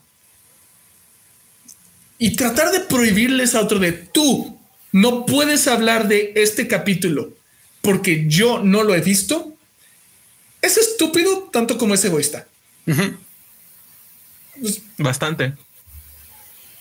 Sí, o sea, si tú sigues páginas de, anime en, en, internet, en Twitter, en Facebook, eh, lo que sea, y sabes que de vez en cuando publican lo que tú considerarías un spoiler, y tu reacción es simplemente comentarles, güey, esto es un spoiler, baja la imagen, o simplemente emberrincharte y decirle a, quien maneja la página hasta de lo que se va a morir porque ya te spoiló lo que sea honestamente no fue culpa de quien puso eso en la página, es tu culpa. Ajá. Sí, trata tanta madurez emocional y sácate a la verga. Sí, pues es tan fácil como decir, ah, ya vi que esta página publica spoilers de cosas que yo sigo, mejor la dejo de ver. O sea, mejor la dejo de seguir. Así de fácil, ¿no? La dejo de consumir. Y la segunda, a ver, si lo pensamos de una forma lógica para un purista, todo es un spoiler. El título, el cartel, el nombre, las imágenes, y esto aquí es donde yo quiero tocar lo que nos había dicho el buen Ricardo hace un rato. Si tú te pones a leer Harry Potter y empiezas a prestar atención, haces un ejercicio intelectual, tú vas a hacerte un auto-spoiler. ¿Por qué? Porque estás adelantándote a la historia usando la información que ya te dio. Si estás leyendo una novela de misterio y empiezas a juntar los puntos y dices, ah, la lógica me dicta que es esta persona, esos son spoilers si eres un purista de es que todavía no lo había leído. Güey, tu propio cerebro a la hora de interactuar con, la, con el producto es un spoiler. Goku se transforma en un Super Saiyajin. No exacto, exacto, lo había dicho Ángelos. Lo dije en la noche de plática, güey. Es el nombre de un capítulo. Goku se transforma en el legendario Super Saiyajin. o sea, güey, ahí te ya está diciendo que se va a transformar, pero el hecho de ver cómo lo hace es, es el punch. Exacto. Por ejemplo, entre más letrado seas, más patrones ves. Por ejemplo, si tú ya sabes, ah, esta es una alegoría a tal otra historia, a tal otra novela, entonces como ya conozco la, obra previa, sé lo que va a pasar en esta. Eso es un spoiler, auto spoiler, porque pensaste. O sea, te dan cuenta de que si llevamos el spoiler a su máxima expresión, es de no quiero saber nada de la historia. Ok, no sabes ni el título entonces, ¿cómo chingados lo vas a encontrar? Ni siquiera sabrías si te gustaría ver la historia. Es pura incongruencia, o sea, y por ejemplo, un, un bebé jamás podría conocer ninguna historia porque te la estaríamos spoileando. Si viviéramos en el mundo utópico de ser spoilers, no sabrías ni siquiera que sale una película. Literalmente tendrías que entrar al cine de película 1, 2, 3, 4 y 5, carteles en negro y llégale, haz lo que quieras. Sí, un libro, sí, un mundo de libros en blanco, películas en blanco, CDs en blanco, donde nadie te va a spoilear nada, donde no puedes platicar de arte con nadie porque no sabes a qué ella estuvo expuesto o no. ¿Y cómo te recomiendo obras si ni siquiera sabemos nada? No es que si te digo que es una historia de amor ya te estoy spoileando. Pues, es estúpido. Y aquí ya viene lo que hablaba Rob. El miedo al spoiler para muchos en la modernidad en realidad es FOMO, Fear of Missing Out. Ah, sí. Sí. Eh, no, dale, dale, dale.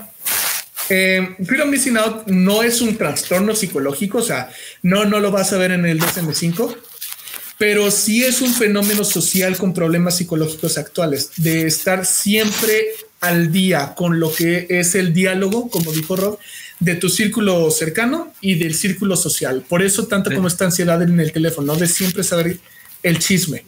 eso es el fórmula. Perdón, adelante, date, date, No, o sea, es, justamente eso. O sea, realmente aquí ya es meternos en esta sociedad de masa donde tengo que estar con esto a la par para poder estar integrado en este mismo nivel. ¿Por qué creen que la gente se, se agarró a ver gasos afuera de los cines cuando eh, estaban con la preventa de los boletos de Spider-Man? Porque era de yo quiero estar al mismo nivel de mi par. No quiero Exacto. Sí, y, no dudo que no dudo que haya, haya habido gente ahí que genuinamente era muy, muy fan de Spider-Man o es muy, muy fan de Spider-Man y es una experiencia importante para ellos. Pero muy honestamente, yo creo que al menos el 80% de todos los que fueron eso del estreno no fue porque realmente fueran los grandes fans de, Spider-Man, era por esto, no era el fear of missing out. Sí, es o sea, hay muchas cosas ahí. De hecho, eh, lo escuché creo que en el otro podcast que decía de no, no, no, no, lo acaba de decir Angelus, no de esta idea de sentirme superior de, o lo dijo Rob, de yo sé. No, lo, estaba mencionando yo, de que es yo tengo una información que tú no tienes y por lo tanto yo me siento arriba de ti porque yo sé X cosa que tú todavía no sabes. Exacto.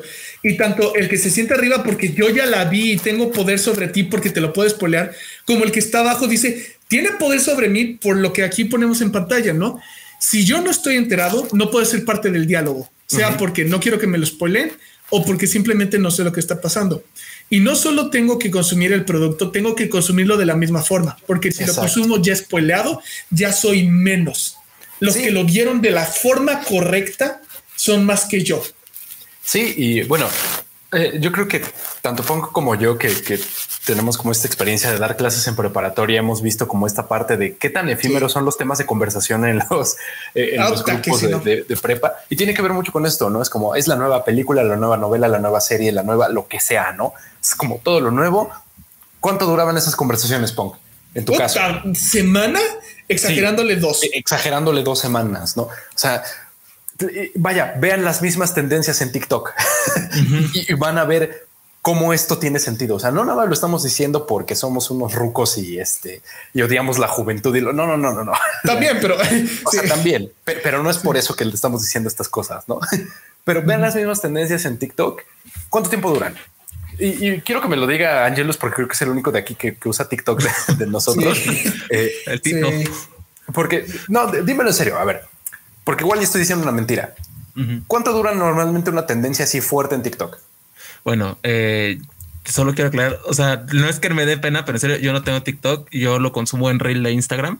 Ah, este, Y realmente duran como si una semana, que es cuando son los audios en tendencia para poder hacer tu Reel o en este caso tu TikTok. Pero cada cierto tiempo, que es como semana, semana y media, este audio va cambiando y siempre te van diciendo, estos son los nuevos audios en tendencia para que vayas haciendo tu nuevo material. Mínimo una semana, semana y media. Van, van rotando. O sea, vamos a ponerle como dos semanas para ser medio, mm. eh, medio amables con esto, ¿no? Una tendencia dura dos semanas. Sí. Entonces, ¿por qué te emberrinchas tanto por algo que todo mundo ya olvidó en dos semanas? Sí. Pongámoslo súper, súper ahorita güey, ahorita cuánto siguen hablando de la invasión de Rusia a Ucrania. Claro, y literal eso tiene hoy dos semanas, hoy hizo 15 días. Ahorita lo que estuvo en tendencia dos días fue lo que pasó en Querétaro y ahorita ya es otra cosa. Sí, ahorita ya, ya, fue. Ahorita si hablamos de Spider-Man ya nadie se va a emberrinchar porque ya no es la moda y a los que les importaba, pues o ya lo vieron o les va a seguir importando. Básicamente es de, ah, ya lo vi, o sea, digan lo que quieran, ya lo vi. Es o no lo vi y ya no es el tema, ya no lo voy a ver, ya pasó, ya ni modo. Sí, y, pues al final del día, otra vez, ¿no? O sea, no estamos en contra de, la gente que genuinamente le importa este asunto de tener la, experiencia primera y que, pues sí se sienten mucho cuando se sienten muy mal cuando les spoila, ¿no?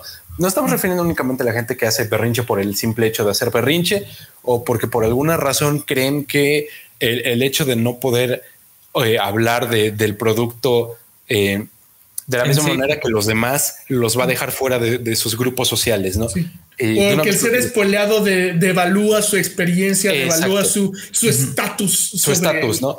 eso. A ver, y, lo digo esto sí con cariño y educación. Si alguno de los que nos está escuchando siente que el grupo social en el que están constantemente los está amenazando porque son seres inferiores por no consumir el producto de la misma manera, sálganse de ahí. Sálganse de ahí y busquen terapia porque honestamente no están en un lugar bueno. Al menos es lo que yo creo. Sí. Aquí Ángel Seni nos lo dice de que la palabra se torna como un aspecto desechable y se quita la esencia de la cosa. Es, una tendencia. Sí, y mira, a fin de cuentas, por ejemplo, yo hablando de esta situación, el único spoiler que me ha importado en mi vida ha sido el final de Naruto. Y no porque no supiera lo que iba a pasar, o sea, es Naruto, es formulaico, es genérico, es, es el molde. Exacto, es Naruto. No, no, no me iba a sacar un plot twist de desperté y no tenía piernas y era un niñito que jugaba fútbol. sí, no, o sea, ya sabía básicamente qué iba a pasar, pero quería esa experiencia auténtica porque era una historia que yo había acompañado por puta, güey, 10 años, 15 años, una cosa así. Y sí, ese, ha sido un compromiso más largo que cualquier noviazgo que haya tenido.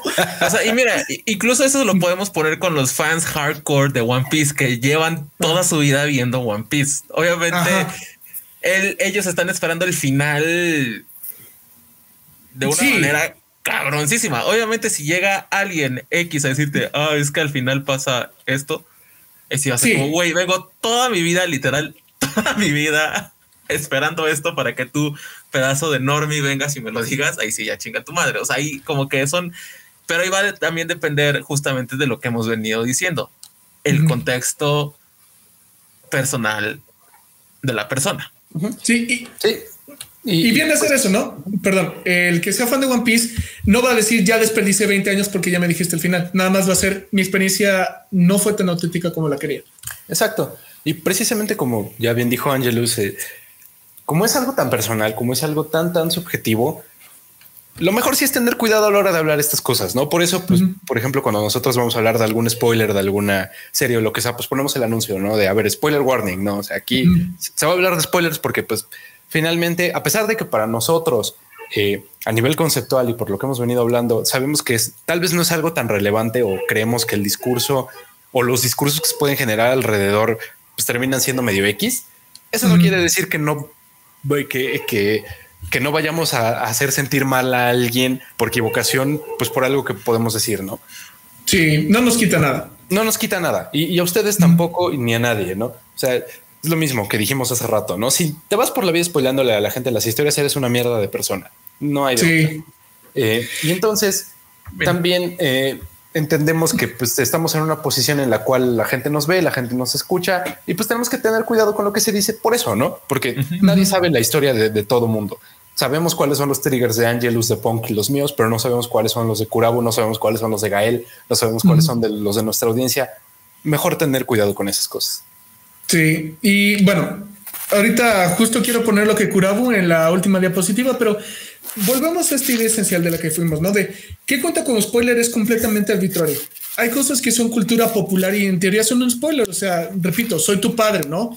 Eh, Dumbledore se muere porque Snape lo mata. Ya son parte de la cultura popular. Y si dices estas frases ahorita en, en un podcast, nadie dice es un spoiler, me arruinaste la historia de, ah, sí, todos lo saben. ¿Te das cuenta de cuán subjetivo es eso? O sea, incluso sin haberlo consumido o no conocer nada, ya lo identificas. Ajá. Y no lo consideras un spoiler, a pesar de que no has conocido la obra o de que lo que sea que sea, ¿no? Así que no puedes definir qué es un spoiler. Eh, qué cuenta y qué no cuenta como spoiler va a depender de ti. Y ni siquiera todo te va a importar. Tan así que no sé si era verdad o si nada más fue en broma, pero cuando yo quería ver el último episodio de Naruto, todos mis amigos, adorables como son, se hicieron la, tarea de leerlo antes que yo, porque yo estaba en la uni tomando clase para bromearme que me lo iban a spoiler, ¿no? No sé si realmente lo leyeron o no. E incluso nadie lo leyó, güey. No, lo Claro. E incluso si lo hubieran hecho, a ellos les valía madres. El spoiler no les afectó nada porque pues no les importaba. Hay historias que te va a importar el spoiler, hay historias donde no. Así que, pues, el problema del spoiler es que es estético, o sea, lo que dice la obra de ti. el problema de los que les afecta el spoiler, por ejemplo, aquí Curabo nos dice de que él sí es muy sensible a los spoilers y se cuida de ello. Ahí el comentario es, sí, está perfectamente válido, como ya lo hablamos, siempre y cuando uno lo entienda. El problema es, es mío. Sí, claro. Es mi problema. Eso. O sea, porque lo dice Curabo, ¿no? Yo sí soy bien payaso. Bueno, si tú eres bien payaso, como dices, que no creo que sea payasada, que también es eso. sí. O sea, eh, no creo que debamos como devaluar este tipo de cosas que a nosotros ah. nos importan. Es importante para ti. Ajá. Es importante para ti, no es una payasada, ¿no? Eh, y, entonces, pero sí es necesario reconocer que es algo mío. O sea, ¿por qué a mí me importa tanto que no me spoilen? No sé qué, estoy leyendo ahorita. Este no sé, March comes in like a lion, ¿no? Porque es muy importante para mí, ¿no? Es algo que, es enteramente mío y yo sé que si me lo spoilean va a ser problema mío, ¿no? O sea, no me voy a emberrinchar con el otro, a menos que lo haya hecho con mala fe, obviamente, si alguien llega y me lo dice así como tal cual de, ah, pasó esto y porque sabe que me va a molestar ahí si me lo puteo. Pero si es accidental de que lo veo en alguna página, pues no me voy a berrinchar con la página, ¿no? y mucho menos tratar de forzar al mundo que se adapte a mis estándares. Así es. Sí. Y como dijimos, ¿no? Ahora sí, si alguien te dijo, güey, esto me importa, no me lo spoiles, no lo hagas. Punto. Si no lo estabas haciendo a propósito, si estabas hablando, por ejemplo, aquí y de repente sale el comentario, ay, Snell mata a Dumbledore y hay alguien aquí que estaba leyendo Harry Potter y dice, güey, me lo spoilaste, entiéndelo. No fue mala fe, el mundo no se puede, no puede voltear a ver, a ver, todos aquí ya leyeron esto, podemos, no, Sí. De hecho, nos ya, ya, nos pasó con Kimetsu no Yaiba, que alguien sí dijo, güey, me lo ah, acaban de estudiar, pero no lo hicimos de mala fe. Claro. Eh, a mí me pasó con un amigo cuando estaba Dragon Ball Super, cuando le dije, oye, es que creo que ya eliminaron al androide número 17 y fue como de, se me quedó bien, es como de, güey, no lo he visto. Y yo, güey, o sea, me sentí mal, o sea, relativamente mal, pero no lo hice de mala fe pero sí vi su, sus ojos de, de tristeza. Sí. no se enojó ni nada porque él sabe que no lo hice de mala fe. Pero es eso. Si alguien te lo hace de mala fe solo porque es culero, y si estás haciendo todo tu derecho de partirle la madre. Sí, la neta. Incluso si ya sabías, nada más para marcar un punto, ¿no? O ya sabía, pero aún así te parto la madre porque eres una mala persona. Sí, pero también era importante, bueno, e, en sí es algo que también comentamos Punk y yo ayer, ¿no? Como tal, el discurso no es importante ni es relevante. O sea, es de estas cosas que sí es importante para ti, qué chido que sea importante para ti, bien, pero que aportan muchas cosas realmente el medio, no tanto. Pero, ¿qué sí puede aportar esto? ¿O por qué era importante para nosotros en este sentido, como hablar de esto? Hablar de, ajá. Eh, pues un poquito justificar eh, uno eh, en sí lo que es enteramente este asunto del podcast, que pues es hablar de arte, no hablar de, este, de, este, de estos medios de entretenimiento libremente, no? Porque mucha gente con estos berrinches se pone en esta situación de no, no puedes hablar de absolutamente nada porque es spoiler para alguien, no? Y pues eso es completamente ridículo. O sea, todo el discurso de arte también tendría que, que, estar fundamentado por una libertad de expresión, una libertad de comunicación, ¿no? Y por eso era importante para nosotros justificar todo esto, decir, a ver, no es tan relevante. Pero el hecho de que no sea tan relevante no quiere decir que no te podamos lastimar, entonces vamos a seguir poniendo el spoiler warning. Pero eso no quiere decir que nos vayamos a autocensurar a la hora de querer hablar sobre este tipo de cosas, que eso es lo importante, ¿no? O sea, exacto. Si queremos hablar de algo porque creemos que el ejemplo eh, es válido para algún argumento que estamos dando y eso de alguna manera spoilea alguna de las series, no es porque seamos malas personas ni lo estamos haciendo con mala fe, es simplemente el asunto de no queremos autocensurarnos, no queremos eh, callarnos algo que sabemos que es importante simplemente por no querer herir las sensibilidades de otra persona. Sí, yo con lo único que cierro es eso, ¿no? Rob lo dijo, lo reitero. ¿Qué cuenta con spoiler? Totalmente arbitrario, totalmente subjetivo, nunca nos vamos a poner de acuerdo. Eh, ¿El spoiler tiene un impacto en la experiencia del arte? Sí, minúscula, relativa, quien es de, es que esto ya lo arruinó, usando la palabra base, ¿no? Ya no sirve la obra porque ya me la contaron. No, estás mal. Por lo tanto, decir, vamos a tratar de poner reglas acerca del spoiler y de cómo debe de ser manejado, es un ejercicio en lo inútil porque no podemos ponernos de acuerdo en qué es y mucho menos tratar de controlar la experiencia. E incluso si pudiéramos y pudiéramos ambas cosas, sería un ejercicio no inútil porque la obra sigue siendo tan buena, si era una buena obra, como antes de que te lo spoilara. Así que nada más, como que este, repito, no es como un diálogo, debate, educación, respuesta a este fenómeno cultural de la fobia al spoiler, que siento que es hasta un punto exagerada, dramática y contraproducente. Es, Esa es la palabra. Bueno, o sea, es que yo creo que ya hemos tocado realmente todos los temas, ¿no? Aquí Seni nos está comentando que a él personalmente no le gustan los spoilers porque cree que afecta el factor sorpresa. Es algo justamente lo que veníamos diciendo. O sea, yo creo que el, la razón solamente como a favor es cuando es esta novela de misterio, porque ahí sí te puede dar completamente en la madre. Pero como venía diciendo, con el libro de Artemis Fowl, yo me auto-spoileé el libro. O sea, así tal cual. Yo me autoespoleé el último libro sabiendo que este personaje se muere.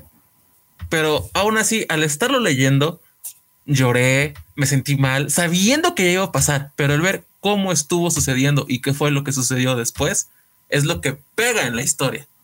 Ya sabía como este elemento importante, pero el cómo llegaron ahí y el saber en que en cualquier momento puede suceder es lo que te mantiene en esta, en esta tensión será en este capítulo, será en este párrafo, será en esta siguiente oración o en, caso de un, anime, será en este minuto, será en este capítulo, será en esta temporada, sin es que si es que no has leído el manga, obviamente.